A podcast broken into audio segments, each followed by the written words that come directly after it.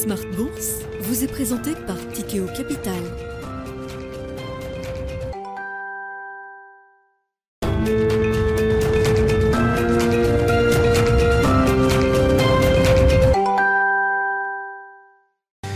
C'est reparti pour Smart Bourse, votre double dose quotidienne de marché en direct sur Bismart. Chaque jour à la mi-journée, 12h30, 13h. Et en fin d'après-midi, la grande édition pendant une heure à partir de 17h, rediffusée à 20h sur Bismart TV. Émission que vous retrouvez chaque jour en replay sur bismart.fr et en podcast sur l'ensemble de vos plateformes. Au sommaire de cette édition ce soir, les marchés boursiers européens qui deviennent the place to be, le sweet spot pour les investisseurs euh, internationaux. En tout cas, ce sont bien les marchés où il faut être aujourd'hui aujourd'hui et en ce moment, depuis euh, quelques mois, on a ce rallye européen qui ne cesse de se développer. La séance du jour en est encore la preuve avec euh, de nouveaux records marqués par les indices euh, européens. Des records quasi historiques désormais pour le CAC 40 hein, qui a franchi en séance le niveau des 7300 points. Le record historique pour le CAC 40 cash date de janvier 2022, 7384 points. On n'est plus très loin de ce niveau-là désormais avec une progression de 1% pour la bourse de Paris dans le sillage des euh, performances spectaculaires d'un groupe comme Carrefour ou encore du secteur du luxe. Vous aurez les détails de cette séance dans un instant avec euh, Alix Nguyen dans Tendance Mon Ami. Dans le hum, paysage macroéconomique, après l'inflation américaine hier, c'était le jour de publication des ventes au détail aux États-Unis pour le mois de janvier. Le rebond est spectaculaire après deux mois consécutifs de baisse, des baisses de 1% en décembre et en novembre. Les ventes au détail d'un mois sur l'autre rebondissent de 3% aux États-Unis. Tous les segments de consommation sont en hausse sur ce euh, mois de janvier. Voilà qui euh, ajoute encore un peu plus à l'idée de la résilience économique avec une économie euh, américaine dont le taux de chômage est au plus bas depuis 1969, rappelons-le, 3,4%, et un consommateur américain qui semble toujours animé par une forme de revanche après deux mois de restrictions en matière de dépenses de consommation. Autant dire que ça ne facilite pas la lecture macroéconomique de la situation euh, américaine et euh, encore moins peut-être du point de vue du réglage de la politique monétaire américaine. Ce sera évidemment le sujet à la une de Planète Marché dans un instant avec nos invités en plateau. Et puis dans le dernier quart d'heure, le quart d'heure thématique, on reviendra sur euh, les grands prix de la transparence de l'industrie de la gestion d'actifs organisés aujourd'hui par la société Labrador. Labrador qui mesurait déjà la transparence de l'information des entreprises cotées au sein du SBF 120 et qui s'est désormais à regarder la transparence financière, extra-financière des rapports de gestion, des sites internet, des euh, grandes sociétés de gestion d'actifs euh, françaises et européennes. Le palmarès nous sera dévoilé à 17h45 par le président de Labrador, Laurent Ruires, qui sera avec nous en plateau.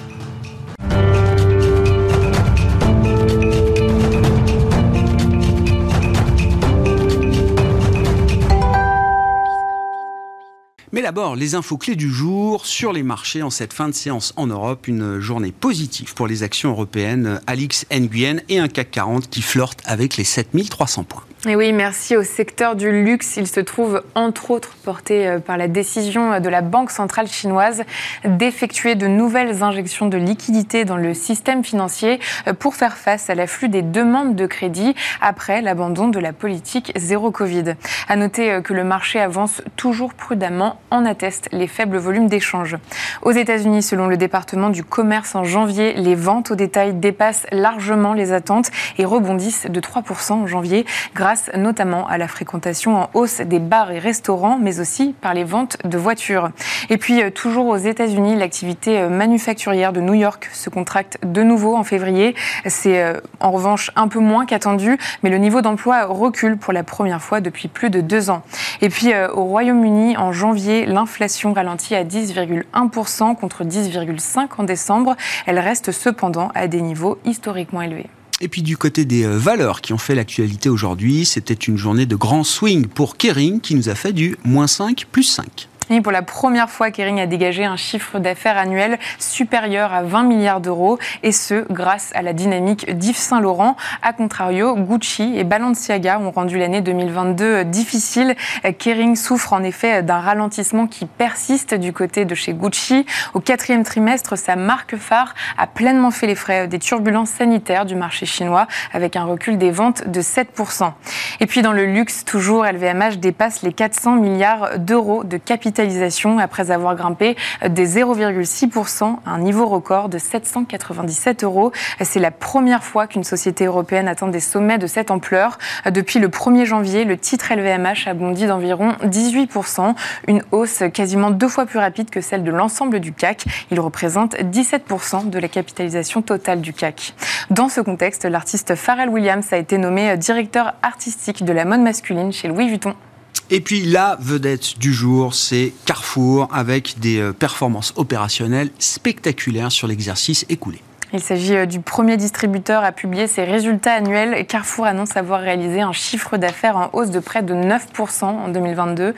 À l'étranger, Carrefour marche aussi très bien, euh, notamment en Amérique latine. Au Brésil, par exemple, il réalise plus de 11% de son chiffre d'affaires. Tendance, mon ami, chaque soir, les infos clés de marché à 17h en direct avec Alix Nguyen dans Smart Bourse sur Bismart. Thank you.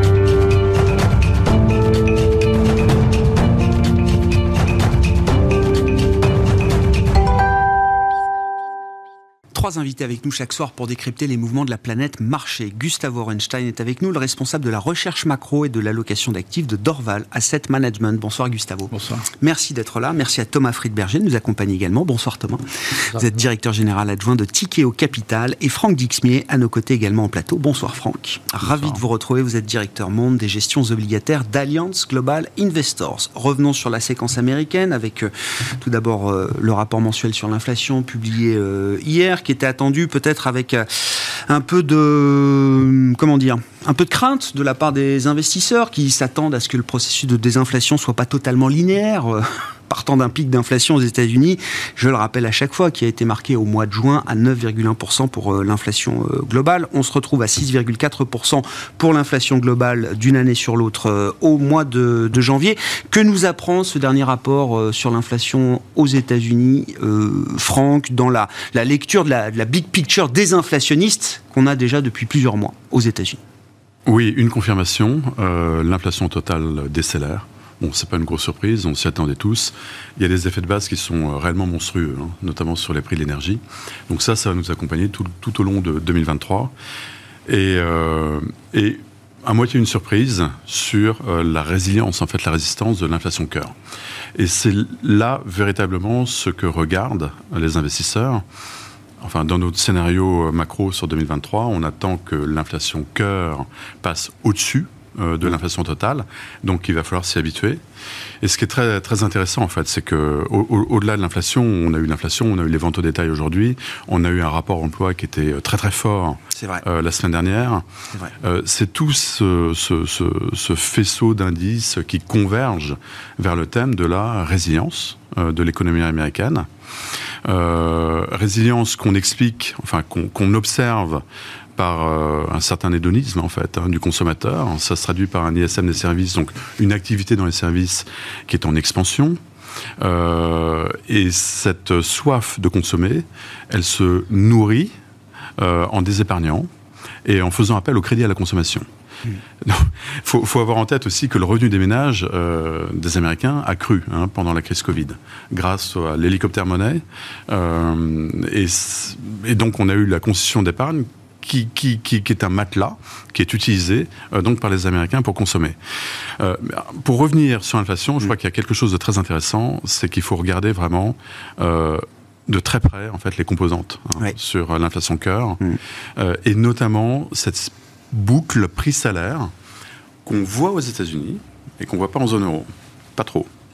Et, c'est intéressant de, se remémorer un peu comment ça marche en fait. Hein. C'est pas uniquement euh, des salaires plus élevés en réponse à une inflation plus élevée.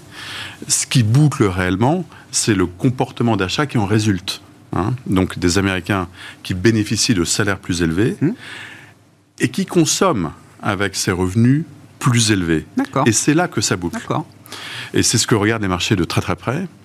Et, ça a nourri un, un repricing extrêmement impressionnant des anticipations de hausse de taux de la Fed.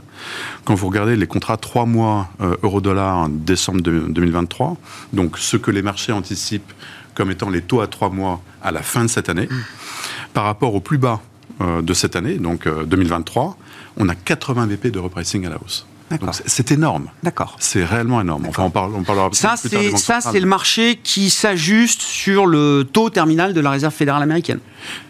Et aussi sur la durée du maintien de ce taux euh, restrictif. Oui, taux terminal, pas forcément, parce que décembre 23, c'est peut-être pas euh, le taux terminal, mais en tout cas, c'est un, c'est une anticipation de marché qui traduit beaucoup plus, beaucoup plus de hausse de taux ah qu'elle n'était anticipée euh, précédemment. Et, quelque part, enfin, les, les marchés trouvent aujourd'hui dans les statistiques économiques qui ont été publiées sur les dernières semaines beaucoup d'arguments pour suivre de beaucoup plus près euh, le discours de la Fed. Parce que, en fait, tout est, tout est écrit, tout est dit hein, dans les commentaires des banquiers centraux, et notamment de Jérôme Powell. Il y a toujours eu un certain scepticisme des investisseurs par rapport au thème euh, on va continuer à monter les taux, euh, la priorité de la lutte contre l'inflation, et non seulement on va les monter, mais on va les maintenir. Et, ça, les marchés sont en train de repricer ça, mais c'est pas tout à fait terminé. Et quand on regarde dans les composantes cœur de, l'inflation, donc Jérôme Poel a mis euh, le focus sur l'inflation cœur des services ex-housing, en dehors de l'inflation liée euh, au logement, au coût du logement, au loyer imputé, euh, etc. Cette partie-là, elle reste très collante. La, désinflation, j'allais dire énergétique notamment, ne suffira pas à abaisser cette inflation cœur dans les services on, devrait, on, devrait, on devrait voir une décélération hein, sur, euh, sur l'inflation euh, cœur aussi. Mais ce qui est important, c'est à quel niveau en fait cette inflation cœur va se stabiliser, va se maintenir. Et c'est ça qui va dicter réellement le comportement de la, Réserve fédérale. Donc c'est un élément absolument clé. Hmm. Est-ce qu'on entre dans une phase plus difficile en termes de désinflation aujourd'hui aux États-Unis, euh, Gustavo? Encore une fois, je le rappelle, tout le monde a en tête que ce sera sans doute pas un processus euh, facile et linéaire. Là, on a eu allez, six mois de désinflation assez rapide. on franchissait des marches à la baisse euh, assez spectaculaires. Hein. Je crois que en décembre, on passait de 7,1% à 6,5% en matière d'inflation globale. Là, on voit bien que la marche eh ben, nous fait passer de 6,5 à 6,4 c'est déjà une vitesse, une cadence de désinflation qui est déjà moins élevée. Euh, oui, non, tout à fait. Il y a, en fait, dans l'inflation, il y a d'abord une hausse du niveau des prix, un saut, et ça, avec un peu de persistance, et ça, ça s'est vu. Effectivement, les effets de base donc, vont disparaître au fur et à mesure. Par contre, le rythme instantané euh, qui reste après tout ça, euh, effectivement, est probablement trop, trop élevé. Et il y a une question de où est-ce qu'on va, on va atterrir. et ce qu'on voit aujourd'hui quand on regarde les services euh, ex-housing, alors effectivement, on atterrit trop élevé, on va dire, euh, sachant qu'on imagine que les housing, donc la, partie euh, donc des loyers, etc., va beaucoup baisser devant nous. La logique, c'est que ça va baisser. Enfin, ça met un certain temps, mais ça ne peut que baisser. Du coup, c'est ce qu'a fait Jérôme Paul. Il a juste enlevé. bon, bah, puisque ça va baisser, je, ne regarde pas trop, je regarde le reste. Et le reste va se stabiliser effectivement à un niveau peut-être trop élevé, mais il y a quand même une question euh, qui est complexe aussi pour la, Réserve fédérale, c'est que mettons que ce, niveau, ça soit 3,5-4, Bon, à 3,4 d'inflation, vous ne créez pas une énorme crise, vous n'essayez pas de, casser complètement l'économie, tout ça pour passer de 3,5-4 à 2. Euh, il y a une vraie question de concrètement, euh, qu'est-ce qu'on fait quand on est à la réserve fédérale euh, Est-ce que quelque part on n'a pas intérêt à laisser sa chance au soft landing et à dire bon, je ne vais pas m'énerver maintenant En tout cas, la situation ne le mérite pas. Euh, c'est pas évident de se chausser les chaussures de, Volcker avec 4% d'inflation. Ça semble vraiment exagéré, on est trop long. Enfin, c'est pas beaucoup non plus. C'est perceptible dans le discours des banquiers centraux qu'il faut écouter, qui donnent le ton? Pas pour l'instant. Euh, les dernières minutes, donc, celles qu'on connaît, donc c'était en, décembre, étaient très au quiche. Euh, on attend avec impatience les minutes donc, du 22 février, parce qu'ils vont être publiés, je crois, le 22 février. Donc je pense qu'il va y avoir de plus en plus de débats au sein de la Réserve fédérale entre les différents membres pour essayer d'équilibrer un petit peu le discours. Il y a quand même eu une désinflation, il faut bien le, noter, le dire plus clairement, il y a une désinflation. Elle n'est peut-être pas suffisante, il y a encore du chemin, mais le chemin ne peut pas non plus être si loin que ça. Et donc, du point de vue des marchés financiers, c'est ça qui est.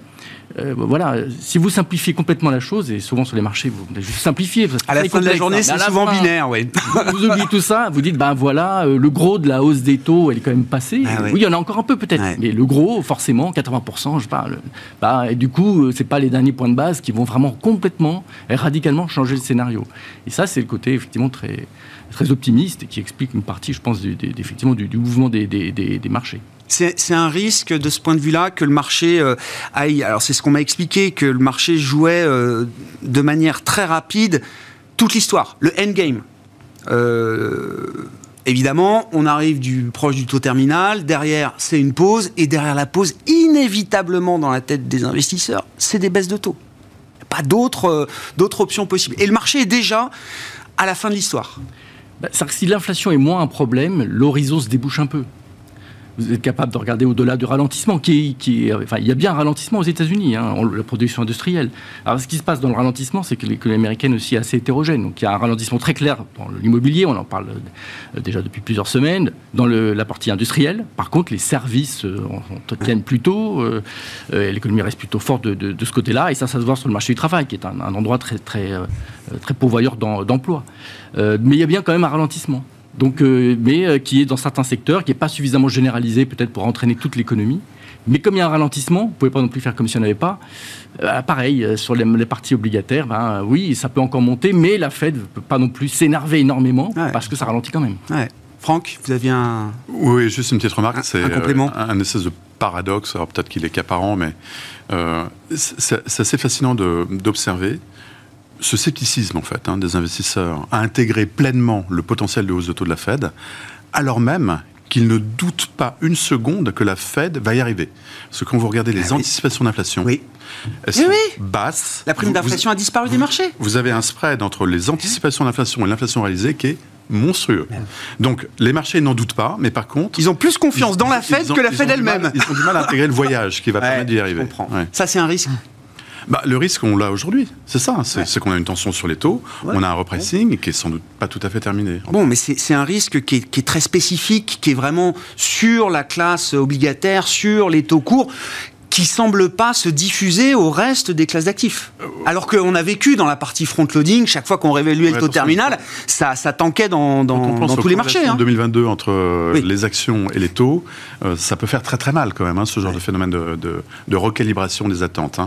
Donc attention, c'est pas tout à fait terminé, et notamment en zone euro. Bon, Thomas, force et faiblesse de l'économie américaine euh, à ce stade. Non, mais c'est vrai que Gustavo a bien fait de le rappeler. Un demi-million d'emplois créés au mois de janvier, 3% de rebond de consommation avec les ventes au détail, une inflation, alors qui baisse peut-être un peu moins vite que ce qu'on espérait, mais qui continue quand même d'aller dans le bon sens. Est-ce que c'est une économie euh, au bord de la récession? Bah, c'est difficile à dire, mais on voit, en tout cas, on voit les effets euh, de, plusieurs années d'assouplissement monétaire euh, quand même assez massif, et puis des, de déficits budgétaires euh, pendant la crise du Covid également assez impressionnants. Donc ça, ça, biaise quand même. on va dire le cycle économique académique quoi. Mais Gustave a fait un, lapsus révélateur en parlant de Volcker au lieu de Powell. Mais en fait, parce que. non, non, non, mais non, non, il disait bien. Oui, On ne met pas les chaussures de Volcker. Oui, c'est ça. ne pas être. Parce qu'en fait, on, voit bien dans quel, euh, on voit, enfin, quand on regarde le cycle précédent, on comprend mieux maintenant pourquoi euh, ça a mis 9 ans entre le démarrage de l'inflation et c'est le moment où ça a commencé à baisser. C'est qu'en fait, il y, a, y, a eu des erreurs de politique monétaire entre-temps mm. qui sont probablement euh, dues à, des questions qui, qui, se sont posées, qui sont les mêmes que celles qu'on se, qu'on se pose, qu'on se pose aujourd'hui. Après, sur le euh, sur la, la, capacité des investisseurs à, à ne voir ce qu'ils ce que, ce qu'ils ne veulent voir. Il y a un biais de sélection? Il y a un biais de sélection, ouais. Bon, il y a, il y a ce, ce, ce, bouquin que j'adore qui s'appelle Elephant in the Brain, qui a été écrit par des, euh, par des, neurologues et des, des, psychanalystes qui expliquent qu'en fait l'autotromperie c'est un mécanisme de protection pour le cerveau. Donc euh, ça fait 35 ans que quand le cycle économique euh, faiblit, les, les, banques centrales baissent les taux parce qu'il n'y a pas d'inflation. Et puis là, les banques centrales vous disent noir sur blanc qu'en fait ça va pas se passer comme ça, mais on veut pas le voir. Quoi. Donc il y a, y, a, y, a, un peu de ça aussi, probablement. Qu'est-ce qui, qu'est-ce que vous regardez dans le, la dynamique de l'économie américaine Puisque force est de constater que l'emploi va très bien, il y a une job security euh, peut-être historique sur le marché du travail euh, américain qui permet, voilà, de, avec les revenus tirés de son travail, de continuer à consommer, ce qu'expliquait euh, Franck. Où est-ce qu'il y a des poches de risque Dans quel domaine Et qu'est-ce qui, qui pourrait entraîner l'économie américaine dans un ralentissement qu'on semble avoir complètement oublié aujourd'hui? Ouais. bah, Bon, faut regarder où est le levier, parce qu'il y a quand même beaucoup de leviers dans le, dans, le système, aux États-Unis et dans le monde d'une manière générale, et donc il faut regarder là où il est et là où il y a potentiellement des problèmes de financement euh, dus à des, remontées de taux d'intérêt euh, notamment euh, à taux, enfin, des, des, emprunts à taux variable.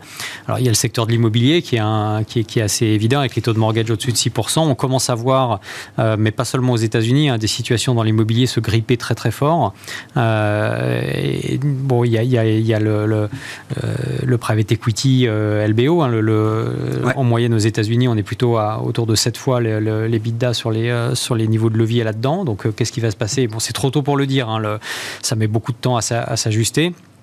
Euh, mais donc c'est plutôt euh, c'est plutôt là qu'il faut regarder. Moi en fait ce, qui, ce qui m'inquiète c'est pas tellement c'est plus tellement on va dire le risque d'une récession forte quoique c'est quand même une éventualité qu'il faut qu'il faut quand même garder en tête mais c'est plutôt euh, les chocs de liquidité et les chocs de liquidité je pense qu'on est que qu'au début on a eu quelques alertes avec les fonds de pension anglais maintenant avec les, les ces fonds semi liquides immobiliers corps américains et faut pas oublier qu'on en, en, est qu'au début en fait hein, de euh, du, retrait, euh, du retrait de liquidité par les banques centrales. Je crois que la, la Fed va, enfin, retire à peu près 95 milliards par mois, si je ne me trompe pas. Je suis pas spécialiste de, de, de, de, liquidité. La Banque centrale européenne va commencer en mars, euh, puis ça va, ça, va, ça va augmenter à partir de la fin de l'année. À un moment où les déficits budgétaires aux États-Unis seront sur des niveaux records, en Europe, le déficit cumulé des euh, des membres de la zone euro sera, je crois, autour de un peu plus de 500 milliards cette année. Donc, on aura en fait des montants d'émissions nettes qui vont être euh, sur les plus hauts historiques. Euh, et ça, ça peut créer des chocs de liquidité assez importants à des endroits où il y a trop de dettes. c'est ça qu'il faut regarder et c'est ça qui peut faire dérailler la machine. Ouais, donc, vous dites pour les marchés, effectivement, le, le, le, vrai stress test, il est encore à venir. Euh, le stress test du resserrement monétaire et du resserrement de la liquidité ouais, centrale. S'il arrive, parce que peut-être qu'il n'y en aura pas, mais, mais en tout cas, il y a des, des canaries dans la mine euh, à certains endroits, et je pense que le choc de liquidité, il n'est pas bien pressé par le marché. Et c'est ce qui peut expliquer qu'une banque centrale comme la Fed soit prête à, à, à à, rétrograder en termes d'incrément de, de, hausse de taux C'est ce qui peut expliquer le passage de 50 à 25 qu'on a vu euh, sur la. Je, ça, je sais pas. Ça, dépend de la taille du choc et ça, évidemment, on le verra que quand. Parce qu'évidemment, ça se passe toujours à l'endroit où on l'attend pas. Hein. Les fonds de pension anglais, c'était. Mm. On l'attendait pas. Oui, c'était pas la cible. Euh, mais, euh, mais donc, je, ça, je sais pas. Franck, oui. Peut-être un mot, parce que euh, le resserrement monétaire, il est extrêmement violent quand même hein, aux États-Unis. C'est quand même 450 points depuis le mois de mars. On attend encore au, minimum 50 à 75, 75, points de base à venir. Ça à coup de 25, hein à, coup de 25 sans doute, oui. Oui. Oui, et, et d'ailleurs, il y a une certaine confusion, hein, enfin, visiblement, chez les investisseurs, sur cette communication. C'est pas parce que vous vous atterrissez en douceur avec des pas de 25, ça ne préjuge en rien du niveau terminal. Parce que des pas de 25, il peut y en avoir 4 ou 8. Hein. Donc, donc, non, mais il faut je crois très, très, attention à ça. Mais ce, ce resserrement monétaire, on sait toujours qu'il y, y, a un délai euh, de transmission à l'économie réelle. Il va commencer vraiment à mordre euh, au cours de l'été prochain. Mmh. Et donc, nous, c'est ce qui nous fait dire hein, que le, le, ralentissement, on va le voir on va le voir réellement dans les chiffres, plutôt dans la deuxième partie de l'année. Et là, ce sera très très compliqué quand même euh, pour l'économie américaine d'échapper à une récession. Mm. Parce qu'un resserrement monétaire de cette ampleur, et dans une période de, temps aussi, aussi courte, c'est assez inédit. Mm. D'accord avec ça, Gustave On n'a pas encore vu le plein impact de ce choc monétaire. Ou alors, je ne sais pas, l'autre option, c'est qu'on a peut-être des économies, un régime, des déséquilibres économiques avec un manque d'offres quand même criant dans plein de parties de l'économie qui font que l'économie est peut-être moins euh, sensible euh, à ce choc euh, monétaire. Enfin, vous le savez, on en parle souvent et je redis à chaque fois la même chose. Après le Covid, euh, c'est quand même un choc complètement incroyable ce qui s'est passé. C'est très difficile, ça a un impact probablement sur plein de choses, ne serait-ce que par exemple les corrections de variations saisonnières qui expliquent en partie le chiffre assez extraordinaire. En fait, les chiffres ont baissé en janvier. Hein, la consommation a baissé en janvier aux États-Unis, non corrigé des variations saisonnières. Mmh. a beaucoup accéléré ah, parce que comme ça arrive chaque mois de janvier, bon, c'est la méthode statistique. Mais, euh, mais bon, avec les, ce qui s'est passé dans les trois dernières années, je pense que les corrections des variations saisonnières, euh, c'était pas prévu qu'on arrête l'économie, qu'on la ferme, qu'on l'ouvre tout ça est très compliqué. Donc, euh, et ça se voit encore aujourd'hui dans, l'économie. Une partie de la résistance de l'économie, c'est juste le post-Covid. Si les services euh, résistent, c'est parce qu'ils ont été arrêtés pendant un certain temps, redémarrent maintenant. Euh, les gens ne sont pas partis en vacances, repartent maintenant. Donc tout ça soutient l'économie pendant que d'autres morceaux ralentissent. Les morceaux les plus sensibles au taux d'intérêt ralentissent, effectivement. C'est bon, le cas de l'immobilier, c'est évidemment le, plus, le plus important. L'automobile, voilà un autre secteur dont on parle souvent, mais lui, il accélère. Pourquoi? Mais Parce qu'on n'a pas pu vendre de voitures, parce qu'on ne pouvait pas les produire. On mais à les produire maintenant. Tout ça euh, fait que c'est extrêmement difficile d'y voir clair et d'essayer d'appliquer, de, euh, euh, disons, un raisonnement simple d'investment club traditionnel et machin. Et donc, voilà, la fête fait ci, et puis on achète des taux. Et puis la séquence, la séquence, on aimerait. Je vais même vous dire, je pense que les investisseurs veulent une récession. On voudrait une récession aux États-Unis de manière à dire ça y est, on repart, ça baisse, on rachète et on a devant nous un énorme espace. Ça marche encore comme d'habitude. Comme avant, comme d'habitude. je suis rassuré, ça se passe comme prévu. Le problème, c'est que s'il n'y a pas de récession, et encore une fois, je suis d'accord, il, peut y avoir une récession. Il ne faut pas non plus penser qu'il y a bien des, ralentissements dans certains endroits de l'économie et ça peut se, ça, peut se voir. Mais, mais si on n'a pas, c'est plutôt une espérance de pensée, bah, si on n'a pas, euh, c'est vrai que c'est bah, du coup les taux d'intérêt, effectivement, bah, 5 finalement, c'est pas si élevé que ça. Alors est-ce que c'est 6 Les taux d'intérêt réels, euh, bah, du coup, là, les 1,5 que tout le monde attend, en fait, c'est peut-être 2, 3, 4. Ben, il y a un doute sur, sur ça s'il n'y a pas de récession. Et donc, c'est tous ces pensées qui, qui, sont dans, les, dans les marchés et qui créent aussi un peu, de, un, peu, un peu de doute. Mais encore une fois, si on simplifie vraiment à l'extrême, 2023, c'est une année de désinflation, pas de souci. Le gros de la hausse des taux, bah, à la fin, elle est quand même passée. Hein, en effet, effectivement, les 425, 450, peut-être 500. Mais à la fin, le gros est quand même fait. Et du, voilà, si on fait un raisonnement vraiment de cycle financier de base, on dit, bah, go, quoi, c'est bon pour les actifs risqués. Alors, encore une fois, je simplifie une situation. Ah en réalité, beaucoup oui, oui, Mais bon, c'est ça, je pense, qui, explique l'enthousiasme en général. Et l'Europe, en plus, on, en parlera peut-être après, mais l'Europe, en plus, sur une histoire encore un peu différente des États-Unis. Ben non, parlons de l'Europe. Pourquoi est-ce que l'Europe est devenue comme ça le sweet spot Alors, je ne sais pas si c'est le, lieu idéal où il faut être, mais en tout cas, c'est le lieu où il faut être. Hmm. En tant qu'investisseur euh, global, si vous n'êtes pas en Europe, vous ratez quelque chose, visiblement. Oui, mais c'est vrai que l'Europe bénéficie tout d'un coup de, trois choses. Bon, la première chose, c'est que l'Europe, euh, c'est vraiment l'inverse de l'année dernière. L'Europe, c'est l'endroit où il fallait pas être l'année dernière. Le choc, le choc énergétique, la fin d'un monde, tout ce qu'on veut, les dépressions euh, allemandes au maximum. Enfin bon, c'était euh, le moral était vraiment très très bas. Et puis finalement, non, c'est pas c'est pas la fin du monde. L'Europe va survivre. L'énergie, en fait, on s'adapte. Il y a un truc incroyable. La, macro s'adapte quand même un peu. On est des pays très riches, hein, on l'oublie parfois. Et donc on s'adapte, il y a des moyens de, s'adapter. C'est ce qu'a fait l'industrie, c'est ce qu'a fait l'économie. Et du coup, quand on passe de, très très négatif à juste médiocre, parce que la situation est quand même médiocre, il hein, ne faut pas non plus imaginer que c'est. Mais bon, bah, ça suffit quand même déjà à rebaisser beaucoup les, primes de risque. Elles étaient déjà très très élevées. Bon, ça c'est en partie déjà joué, je dirais, mais bon, ça c'est un, premier effet. Deuxième effet, c'est la réouverture de la Chine la grande histoire, quelque part, de 2023, ça va être cette réouverture de la Chine. Or, c'est plutôt euh, bénéfique, non pas tant d'ailleurs à l'économie européenne qu'aux entreprises européennes. Hmm. Et ça, c'est un point sur lequel on insiste tout le temps. Séparer dans votre esprit la question des entreprises européennes de la question de l'Europe. Hmm. On peut être très déprimé sur hmm. l'Europe, tout, ce que vous voulez, mais ça n'a que peu de rapport avec les entreprises européennes. Et il se trouve qu'elles sont, leur siège social est en Europe, mais enfin, elles fabriquent partout dans le monde, vendent partout dans le monde, et on parlait le luxe, c'est pas, voilà, c'est pas la France, c'est autre chose c'est le monde. Et donc, euh, il ne faut pas confondre les deux. Et le monde, lui, avait, surtout avec la réouverture chinoise, c'est plutôt favorable à l'Europe par rapport aux États-Unis. Et dernier point, favorable à l'Europe, c'est que l'Europe n'est pas très sensible non plus à la question de la réserve fédérale américaine. Hmm. La politique monétaire américaine, ça peut faire peur en Asie, ça peut faire peur aux émergents, mais pas dans la zone euro. On est une zone suffisamment grande, une monnaie suffisamment solide, finalement. On peut affirmer une forme d'indépendance Il y a une certaine indépendance du point de vue monétaire, même si la, Banque Centrale Européenne est aussi en train de, resserrer, clairement, et il y a beaucoup de chemin à, parcourir. Et ça, c'est, je dirais, le, bémol. C'est que plus ça va bien en Europe, eh ben, plus la Banque Centrale Européenne va devoir effectivement euh, resserrer. Il a de l'espace pour le faire, mais à la fin, euh, ça reste quand même des conditions plutôt favorables.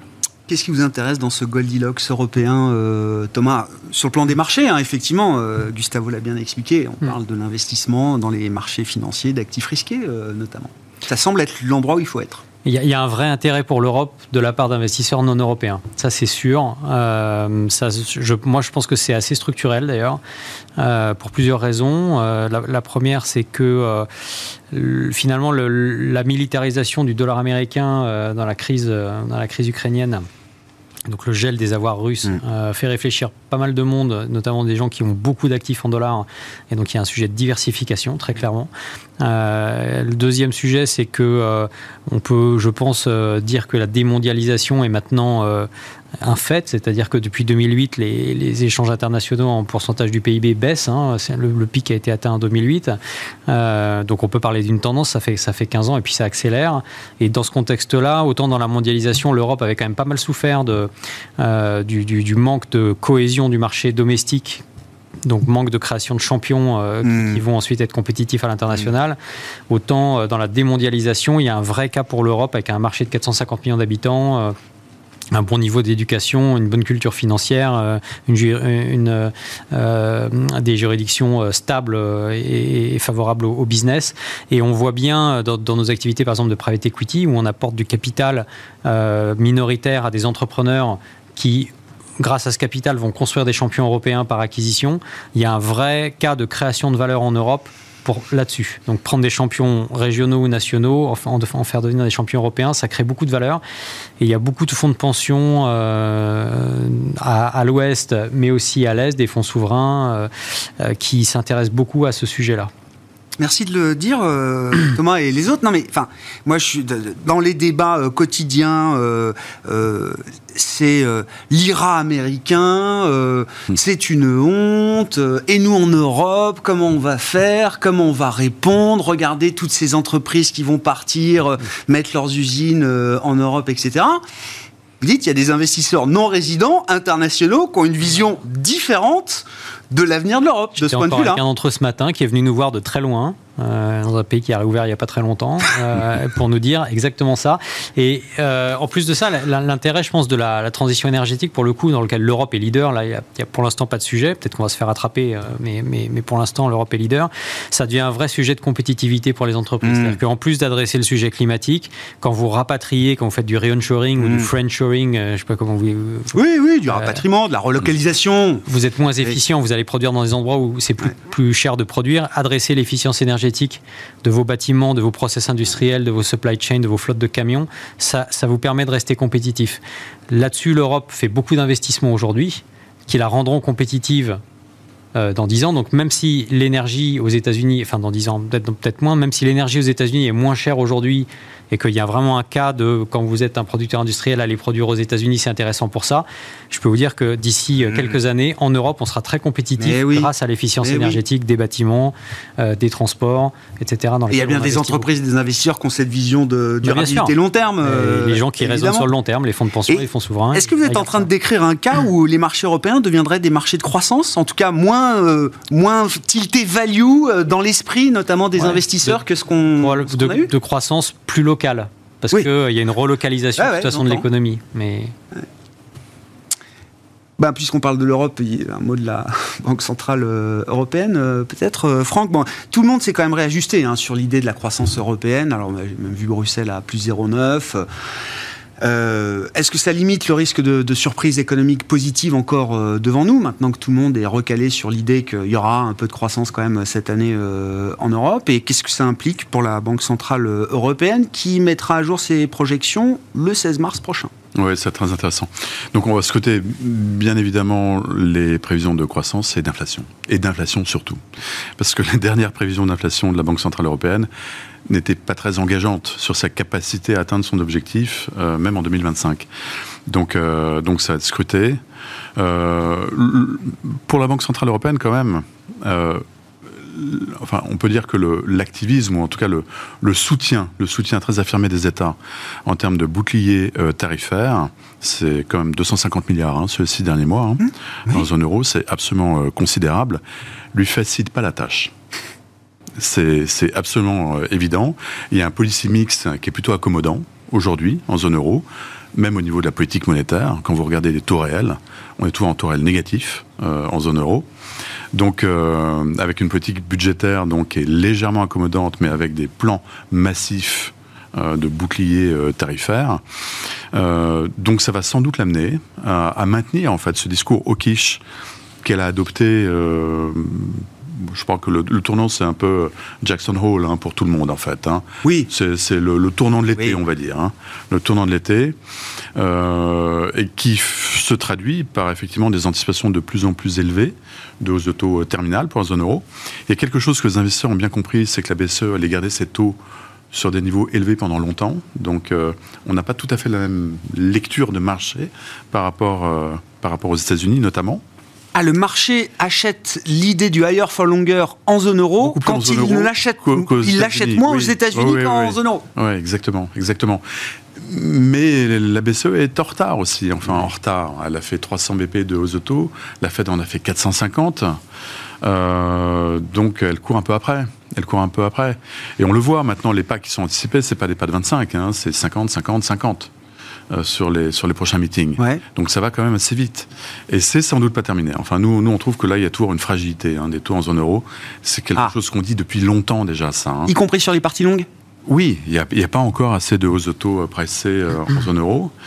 Euh, pourquoi la, la BCE s'arrêterait à 3,5 alors que la Fed va sans doute s'arrêter à 5,5 bah Parce qu'on est la zone euro Franck, est-ce qu'on n'est pas les États-Unis Non, mais j'en sais, l'italien Visco, il dit faut arrêter là les hausses de taux. Hein. Parce que je sais qu'on parle plus du spread, je sais qu'on parle plus de ce risque souverain, mais c'était quand même le risque de l'été 2022 pour la BCE. Euh, tout le monde disait, mais vous verrez, la BCE veut normaliser, elle pourra au mieux mettre ses taux à zéro, mais aller tellement au-delà, le risque souverain, le spread, l'Italie, etc. Tout ça empêchera la BCE de faire ce qu'elle a fait au final, c'est-à-dire déjà plus de 300 points de base de, hausse de taux. Mais ça, on n'y croit pas. On n'y croit pas, et l'enjeu clé, c'est l'ancrage des institutions. Vous croyez pas à quoi au réveil du risque souverain? Non, on, ne croit pas que la BCE puisse être empêchée par, euh, par des tensions sur les spreads. Ça, on n'y croit pas, mais on n'y croit pas du tout. Tout dépend du niveau de tension, j'imagine. Oui, mais à la limite, il y a des outils pour ça. Et elle, a, communiqué d'une façon assez vague, mais il y a des outils euh, pour ça. Et il faut vraiment dissocier les deux, parce que, enfin, il y, a, quand même un bras de fer euh, assez évident au sein du Conseil de la Banque centrale européenne. Et on ne voit pas la BCE se faire taxer de complaisance hmm. par rapport à l'inflation. Donc on a des marchés obligataires européens qui sont beaucoup plus fragiles que ce qu'on peut avoir aux États-Unis aujourd'hui. Oui, enfin on, attend encore une correction euh, à venir qui n'a rien à voir avec euh, l'ampleur de la correction qu'on a eue en 2022. Hein. Mm. Euh, on a eu un crack obligataire en 2022. On l'a pas vu venir, mais on l'a eu. Là, on n'anticipe pas un crack obligataire, mais simplement la continuation d'un mouvement de recalibration des attentes des taux banque centrale. Mm. Bon, sur l'Europe, le risque souverain, oui, bon, c'est un risque permanent. Enfin, on le sait en tout cas depuis 2010, euh, euh, au moins. Euh, c'est un risque qui peut rester endormi encore quelques temps, dans une phase où, effectivement, Thomas le rappelait, on va rentrer dans des logiques de réduction de bilan, etc., ce qu'on n'a pas encore vu dans le resserrement monétaire. Euh, enfin, il y a la partie TLTRO qui a quand même été. Et la partie euh, voilà, réduction de la liquidité euh, bancaire. Hein. Le, bah, ce qu'on peut dire, ça c'est juste une constatation, hein, c'est que le choc. Enfin, il y a bien eu une hausse des taux assez importante et l'Italie n'est pas partie dans le décor. Bon, ça c'est juste un constat. Est-ce que ça veut dire que de coup tout est réglé? Non mais, non, mais... je constate quand même que ça a quand même en partie eu lieu sans que donc, euh, en tout cas, jusqu'à preuve du contraire, tout ça a l'air de. Ça aussi, ça doit, ça doit, rassurer des investisseurs non résidents de voir que l'Italie n'est pas partie dans le ah, décor, justement, cette voilà, fois. Pas dans le décor. et puis, bon, politiquement, voilà, on sait euh, voilà, que. Euh, du moment qu'on ne touche pas trop à la question de, l'Europe, on touche pas trop, disons qu'on est sérieux budgétairement, pour le reste on peut raconter tout et n'importe quoi, c'est moins, moins problématique. Donc l'Italie réussit à, voilà, à, passer parce que voilà, son gouvernement vraiment s'est aligné vraiment sur la politique européenne et, puis voilà. Et donc d'un point de vue économique en tout cas, ne, ne propose rien d'autre. Et du coup, tout ça calme beaucoup les.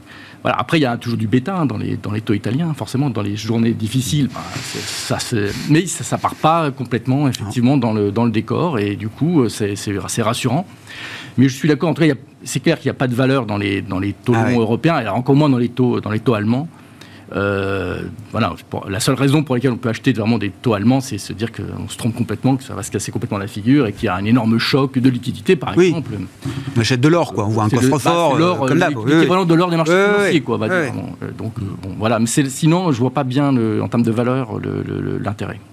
Bon, si on dit un mot quand même des logiques d'investissement qui vous animent euh, chacun euh, en ce moment, euh, chez Tikeo, Thomas, dans les, les grandes classes d'actifs que vous adressez, il y a toujours des opportunités, j'imagine. Est-ce qu'il y a des endroits où il y en a plus que d'autres? Il y en a toujours, il y en a, beaucoup. on, Est assez, on est assez excité pour 2023. Euh, bah, sur les marchés liquides qui nous intéressent plus là, euh, euh, dans cette émission, on voit de la valeur sur le crédit, court terme notamment. donc partie courte des courbes de, de crédit.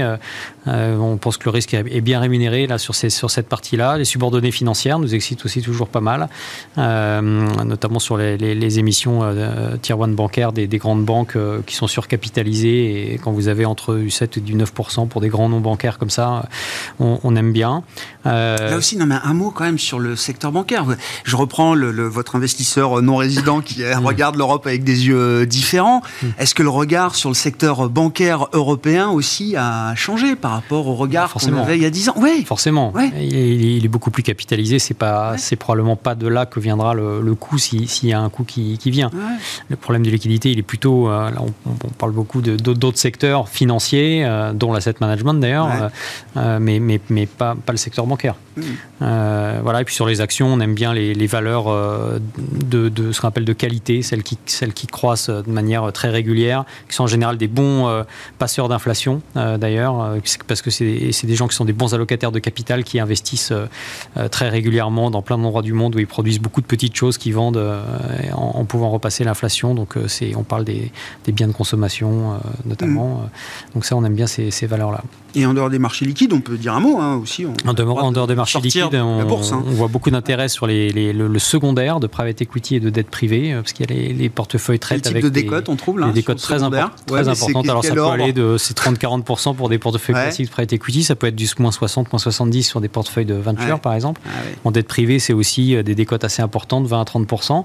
Donc on le voit quand même sur ces marchés ah bah, non cotés. Il y a des vendeurs sur les, c'est ça. Il y a des vendeurs ah sur ces marchés-là. Donc euh, il y a ça, les situations spéciales nous, nous occupent beaucoup. Et puis après, sur les marchés de, de, grandes tendances, euh, transition énergétique, cybersécurité, euh, digitalisation de l'industrie, en private equity, il y a des grosses, grosses choses à faire là-dessus. Hmm. dans l'univers obligataire, Franck, là, qu'est-ce qui, quel type d'opportunité Oui, la zone euro, c'est un, petit peu tôt, mais on aime bien le crédit. Hein. On aime bien le crédit en zone euro, mais on aime bien la dette émergente, surtout dans l'environnement qu'on connaît, avec la réouverture de la Chine, notamment. C'est une bonne chose. Euh, sachant que quand, vous regardez en masse, à peu près tous les émergents ont fait leur, leur tournant en termes de politique monétaire. Ils sont vraiment, euh, ils sont vraiment. Eux, ils ont pivoté. Oui, oui, oui. les banques centrales de ces pays-là. légèrement, enfin, ou, sur, ou, sur, un plateau. Donc euh, ça, c'est fait. Cet ajustement-là est, est, terminé. Là aussi, très différent des crises précédentes. Ces banques centrales de ces pays, Brésil ou autres, ont anticipé beaucoup plus que oui, non ça a été comme très très dur en 2022. Hein. Le, choc a été extrêmement brutal sur la classe d'actifs. Mais c'est vrai que ces pays-là ont plutôt, euh, plutôt bien géré, bah euh, bien géré les choses. Euh, il y a le high asiatique aussi qu'on regarde. Alors ça, ça a été comme une performance absolument hallucinante. Depuis fin octobre, c'est 30% hein, de ah performance sur le high asiatique. donc on aime bien, on aime bien, et c'est vrai que Bon, le, marché chinois, c'est alors c'était plus de 50% de la capi du marché euh, il y a deux ans. La crise immobilière est passée sur le crédit, Hein. Sur le crédit. Oui, d'accord. La crise immobilière est passée par là parce que la majorité des émetteurs étaient dans dans ce secteur. Euh, donc maintenant, c'est 20 à 25% hein, du. Euh, mais encore une fois, c'est un, un secteur qui bénéficie de plans de soutien. On attend aussi un plan de relance en Chine qui devrait arriver. On ne serait pas très très surpris que ça arrive. Donc là, il y, a une conjonction assez favorable. Une relance de quoi? De, de, Oui, oui, non. une relance pour faire quoi? De l'infrastructure, des autoroutes, des ronds-points et des immeubles ou euh, une ah, relance différente euh? ça, peut être en direction des ménages, euh, notamment. Ouais, mm. Ça peut être un soutien. Ah oui, mais, ah oui, non, mais ça ce serait un, signal quand même. Oui, ça peut être un soutien absolument majeur. Oui. Ah ce serait assez logique. Enfin, après cette phase quand même de, de réouverture, de stabilisation du secteur immobilier, avoir quelque chose de plus, mm. si vous voulez, pour, euh, pour être un catalyseur euh, de reprise. Et on a été surpris par la croissance chinoise, hein, euh, comme beaucoup. Bah oui, oui. Mm. Oui, elle va être deux fois plus importante cette année que l'an dernier. Bon, elle était très faible l'an dernier, effectivement, sur les métriques historiques, mais c'est booming de ce point de vue-là, enfin, côté asiatique et côté chinois. Gustavo, pour euh, conclure avec vous sur les logiques d'investissement chez Dorval. Alors là, dans les portefeuilles euh, donc euh, diversifiés, on, alors pas de taux, on touche pas du tout au taux ni européen ni américain. on trouve finalement que le monétaire, alors concrètement, le monétaire, c'est du crédit court, hein, on fait des ECP, etc. Mais bon, on, place 3, 3,5 en euros. Bah, ça fait longtemps hein, qu'on ne faisait pas ça, et donc avec un risque très très très faible, 3,5, ça nous va. Et le reste en actions, actions internationales. Euh, donc voilà, là aussi très très très diversifié.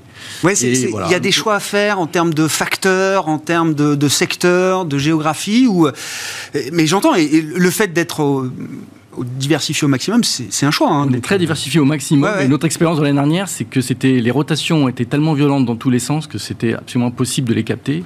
Et donc on s'est dit que non, il fallait simplement capter le mouvement d'ensemble. Et c'était pas la peine d'essayer de, de, capter un mois ceci, un mois cela. Donc très équilibré et vraiment voilà international. Et euh, voilà donc du cash, des actions et ça fait un, bon mélange aujourd'hui pour, euh, voilà, pour cette crise. Et bon, en ce moment, effectivement, le marché a beaucoup monté. Quelques quelques poutres ici et là. Oui, la hausse est couverte, hein, j'ai vu ça. Hein. J'ai vu que le, le, le, le, prix des options pour se couvrir contre une baisse de 10% du S&P était au niveau euh, historique. Oui, hein. bah, mais c'est bien, si les investisseurs se couvrent euh, quand les marchés montent. C'est pas illogique sur les, pa ah bah patrimoniaux en tout cas. Euh, et surtout parce que le problème c'est comment on se couvre. habituellement on achète des taux longs, mais là on sent que les taux longs sont pas une super eh couverture. alors, et bon, voilà. Du bon, coup, on va sur les marchés optionnels. Les options.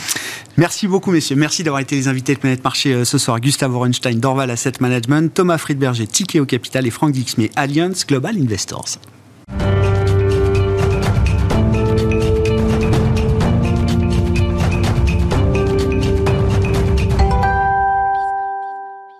Le dernier quart d'heure de Smart Bourse est consacré ce soir à une cérémonie de remise de prix organisée par la société Labrador, que l'on connaît bien, et son président, Laurent Ruires, qui est à mes côtés en plateau. Bonsoir Laurent. Merci beaucoup d'être là. Je dis on se connaît bien parce que alors, Labrador est une société voilà, spécialisée dans le langage clair, les outils qui permettent d'être pour une entreprise quelconque, euh, toujours plus transparente, plus efficace dans sa communication financière, extra-financière, dans tous les outils de communication qu'une entreprise euh, met à disposition de ses parties prenantes, comme on dit. Donc, historiquement, il y avait des grands prix pour la transparence des entreprises cotées. C'est le SBF 120, grosso modo, que vous passez au crible euh, chaque année depuis déjà euh, plusieurs années. 14 ans. 14 ans, et 4 ans aux États-Unis. Et maintenant, vous vous attaquez à l'industrie de l'asset management avec donc ces euh, premiers grands prix. Alors, Transparency Awards 2022 euh, de l'asset management, il faut le dire en anglais? Ou on peut le traduire en français aussi, euh, comme, Laurent comme, on souhaite. Et eh oui. bah oui. C'est les Américains eh ben qui nous ont imposé de faire parce qu'on souhaite eh vraiment. Ben les investisseurs regardent l'information de partout, donc c'est bien d'avoir un seul Et puis c'est une industrie globale. Mais non, il n'y bah, a pas à être désolé. Je, il faut assumer, au contraire. Il faut assumer, euh, au contraire. Qu'est-ce qui vous a amené à vous intéresser justement spécifiquement à l'industrie de l'asset management, partant du monde des grandes entreprises, des entreprises cotées, listées, qui ont des, un, un devoir et une obligation d'information réglementaire? Pour ça que ces grands prix euh, euh, ont commencé avec les entreprises cotées. Objectivement, c'est notre mission. On est une société à mission, donc on a vraiment comme démarche d'essayer d'apporter de la pédagogie à l'information. Pour ça, il faut qu'il y ait un cadre réglementaire on ne sait pas faire. Et puis, on essaye de, pouvoir juger sur des critères objectifs. En l'occurrence, on, pensait qu'il y avait un véritable besoin, a priori, vu les résultats, on ne se trompait pas, d'apporter une certaine pédagogie à ces reportings. Donc voilà pourquoi on a travaillé dessus. Et puis bah, là, on faut être très modeste. Sont, ils sont tout chauds, ils sortent vraiment d'hier.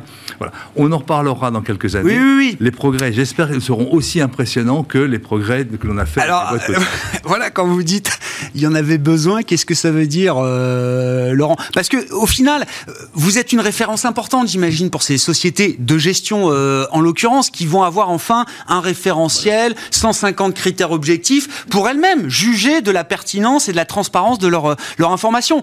Euh, à l'issue de cette première, euh, de cette, cette première euh, échéance, j'ai envie de dire, Laurent, qu'est-ce qui ressort globalement de la manière dont les sociétés de gestion déjà, communiquent? philosophie, on n'est pas des juges.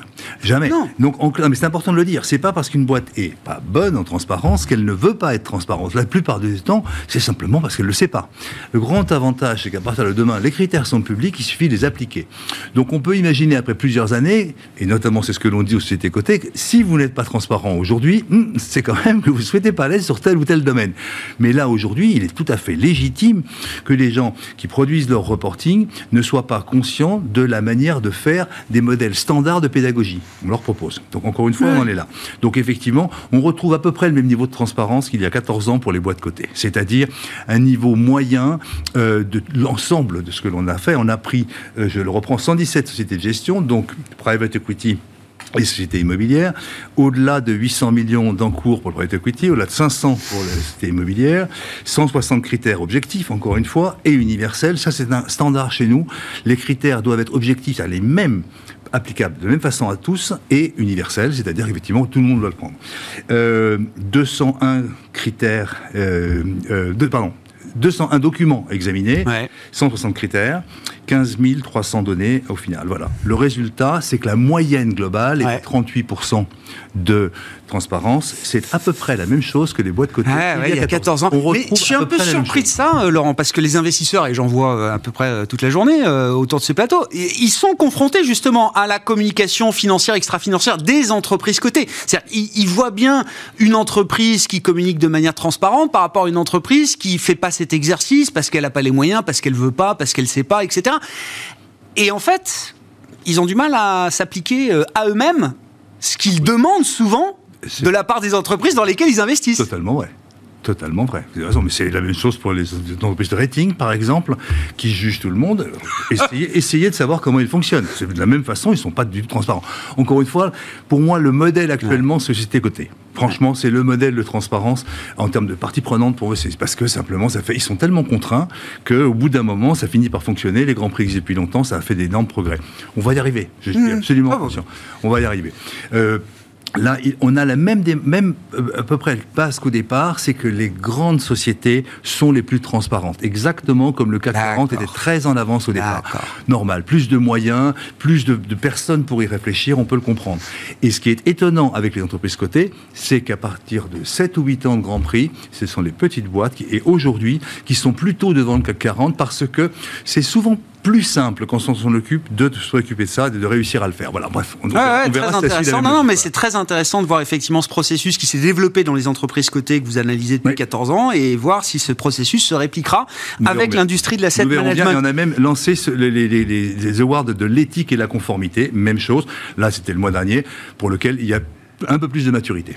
Bon, Quatre prix, donc, le prix du reporting du fonds de private equity, le prix du reporting du fonds immobilier, la SCPI, le prix du site internet et le prix du rapport ESG euh, climat, si on prend les choses dans l'ordre. Donc, le prix du reporting du fonds de private equity, donc il y a toujours un système de, de nommer, effectivement, le lauréat pour cette première édition étant donc le fonds Sagar. Sagar et les deux nommés, donc les, étaient EMZ Partner, donc Euromezzanine, et Apax Partner.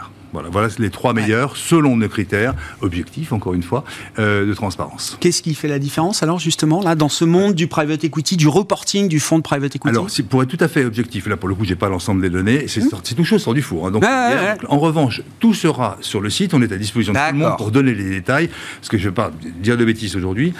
Euh, ce que l'on peut dire en revanche pour le private equity, la difficulté, c'est que ce ne sont pas des documents publics. Donc pour aller les chercher, c'est pas simple. Et donc bravo à tous ceux qui ont accepté de produire leur reporting. On n'a pas eu l'intégralité, contrairement aux autres prix sur lesquels là, ils n'avaient pas le choix. dans ce cas de figure-là, effectivement, bah, on a déjà eu. En revanche, euh, on a un certain nombre euh, d'éléments, mais encore une fois, on vous les tient à disposition, ça sera sur le site, les gens allaient voir, qui posent toutes les questions, on est à leur disposition pour connaître leur, bien connaître leurs notes s'ils le souhaitent.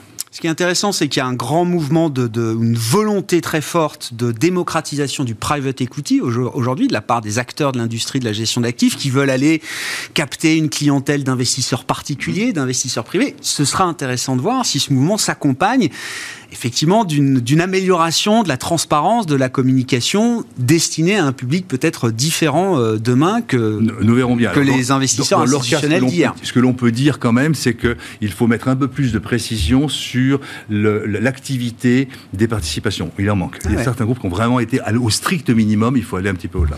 Bon, le prix du reporting du fonds euh, immobilier, donc là, on est, euh, c'est SCPI, hein, c'est l'immobilier coté, euh, effectivement. Et donc là, trois nommés, Norma, Corum, et Sophie qui est donc le lauréat de cette première édition. Qui est le vainqueur de la première édition. Donc bravo à eux. et puis, alors là aussi, comme dans le, monde des entreprises, il y a les reporting, et puis il y a la communication, j'allais dire, la plus grand public, c'est-à-dire le site internet, qui est souvent, comme vous l'expliquez, le, la première euh, porte d'entrée la première, le premier point de contact qu'on peut avoir avec une entreprise. Oui, absolument. Et d'ailleurs, on peut remarquer que si on doit comparer les quatre prix, le site internet est le plus mature en matière de mm. transparence. C'est plutôt ceux qui font remonter la note moyenne, ce qui est assez logique quand on y pense. Voilà, donc on peut dire effectivement que le site aura moins de, entre guillemets, un peu moins de progrès à faire en matière de transparence à l'avenir. Bon, qui ont été les nommés et le lauréat pour euh, le prix du, site internet 1, 2, 3, Investment Manager. Hardy en France et Euraseo. Et le vainqueur est Euraseo. Bon, ouais, des grands noms, hein, à chaque fois, hein, ce sont quand même des grands noms, effectivement, comme, je le disais, vous le disiez. Comme je le disais, le démarrage est, souvent porté par les plus grands, il y a une logique. Des acteurs historiques. Même je note, hein, je vois euh, Apax dans le private equity, euh, Sophie bien sûr, euh, Ardiance, ce sont des acteurs historiques dans leur, euh, dans leur domaine. Et Euraseo, bien sûr, donc lauréat du prix du site internet. Et puis, bien sûr, la logique ESG qui est une logique euh, transversale, euh, tout secteur, et qui est évidemment pour l'industrie de la gestion d'actifs, euh, il y a un levier de communication fort et, important. on a beaucoup de travail à ah faire, même nous-mêmes, pour établir les critères futurs, parce qu'encore une fois, pour, là, c'est vraiment la première étape. Mmh. Chaque année, on va remettre le, et retravailler de nouveaux critères. Et sur cette partie-là, évidemment, ça va, il y a beaucoup de boulot à faire. Prix du rapport ESG Climat, qui étaient les nommés Qui est le lauréat, euh, Laurent? CEREA, euh, Andera Partners et CAPSA sont les trois euh, nommés. Hmm. Le vainqueur est Andera Partners. Andera Partners, donc lauréat de ce prix du rapport ESG Climat. Bon, Première édition, évidemment, qui en appelle d'autres. Hein. Je rappelle qu'il y en a déjà 14 pour les Grands Prix de la Transparence dédiés aux, entreprises euh, cotées, avec une version euh, américaine. On peut imaginer, là, on regarde la globalisation de l'industrie de la gestion d'actifs, que très vite, vous puissiez aller aussi sur ce marché américain pour ces, euh, Grands Prix. Bien sûr, ça nous est déjà demandé. Il y a, il y a une, un relais de la, des, des awards aux États-Unis qui est impressionnant.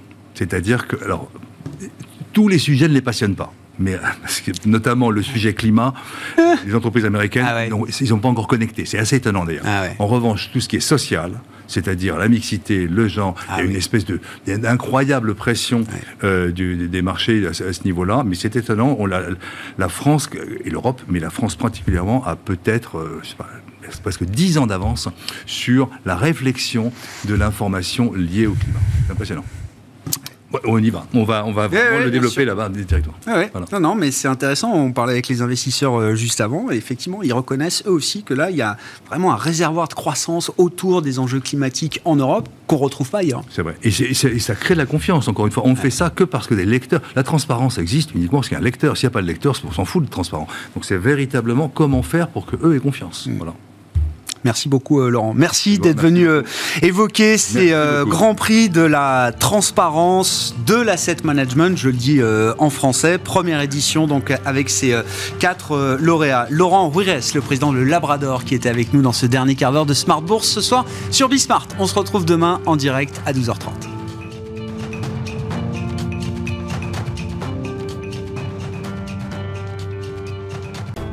Smart Bourse vous a été présenté par Tikeo Capital.